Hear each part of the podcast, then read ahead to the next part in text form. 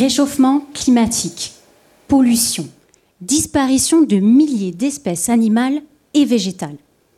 Non, ce n'est pas la bande-annonce d'un énième film catastrophe, mais c'est bien une réalité mondiale. Les discours sur l'environnement sont partout. Pour les entreprises, c'est aussi devenu un enjeu majeur. Elles déploient des budgets considérables pour communiquer sur l'engagement envers l'environnement. Émissions de CO2, rejet de gaz à effet de serre.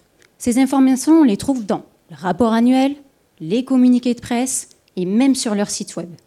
Mais si on regarde de plus près, c'est souvent bien moins vert. Alors le 19 avril dernier, des milliers de militants accusaient certaines d'entre elles de contourner les réglementations existantes.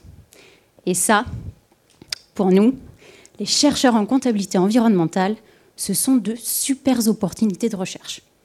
Il s'agit d'examiner le rôle de ces entreprises et de leur comptabilité dans la problématique environnementale. Je me suis donc intéressée à la manière dont ces entreprises développent des stratégies pour s'adapter à l'introduction de nouvelles réglementations. En fait, pour faire très simple, j'ai regardé ce qu'elles disent, pourquoi elles adoptent certaines pratiques de diffusion et avec quels effets sur les utilisateurs de l'information. Et pour répondre à ces questions de recherche, j'ai passé au peigne fin leurs dépenses environnementales. Vous savez, les efforts financiers qu'elles réalisent pour prévenir ou réparer les dommages environnementaux. Oui, en théorie, ça a l'air plutôt simple. Mais comptablement, elles peuvent être traitées de trois façons différentes. Alors, à l'aide de différentes méthodes de recherche, mes résultats montrent des comportements très différents, très hétérogènes d'une entreprise à l'autre. Par exemple, vous, vous avez décidé d'être silencieux sur vos dépenses environnementales. À l'inverse, vous, vous avez choisi de publier un type de dépense par rapport à un autre et sans donner trop de détails. Mais pourquoi?